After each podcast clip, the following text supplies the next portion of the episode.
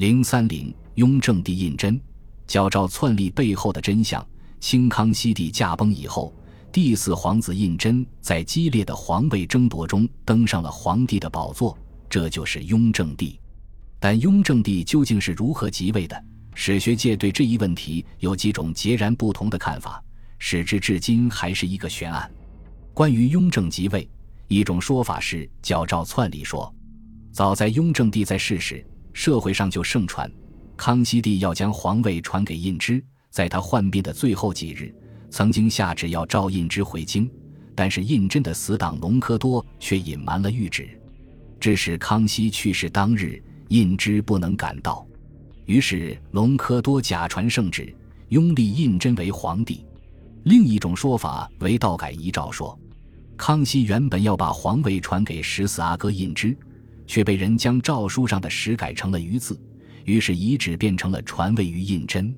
然而，这种观点遭到了部分学者的质疑：一、康熙遗诏是用满文写成的，不可能篡改；二、隆科多与雍正元非深交，不可能冒险矫诏拥立。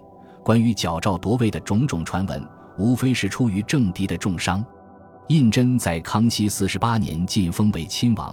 在皇子中的地位日益提高，先后二十二次参与祭祀活动，次数比其他皇子都多。此外，康熙对胤禛之子弘历宠爱有加，称赞其母是有福之人。由此可见，雍正是后来居上的皇太子候选人。后世有人根据雍正在品格、才干、年龄和气质上的众多特点，以及康熙对雍正的认识和父子感情基础。还有康熙在死之前留下遗诏的在场人物、地点、时间及情节等来综合分析，认为雍正是合法即位的可信。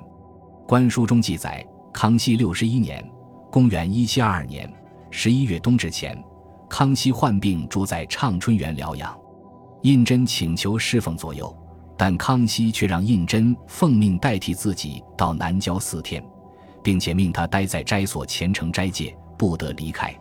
到了十一月十三日，康熙的病情突然恶化，这时才不得不破例把胤禛召到畅春园来。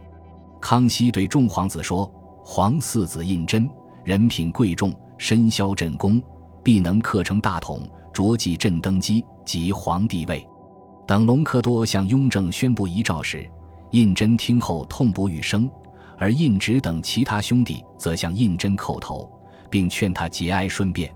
因此，雍正就履行新皇帝的职权，主持康熙的丧葬之事。雍正曾特别强调，当日情形，朕之诸兄弟及宫人内侍与内廷行走之大小臣公所共知共见者。可见，雍正的即位是由父皇康熙的寿终正寝后才开始的，是属于正常并且合乎法理的。对此，清代官书众口一词。本集播放完毕，感谢您的收听，喜欢请订阅加关注，主页有更多精彩内容。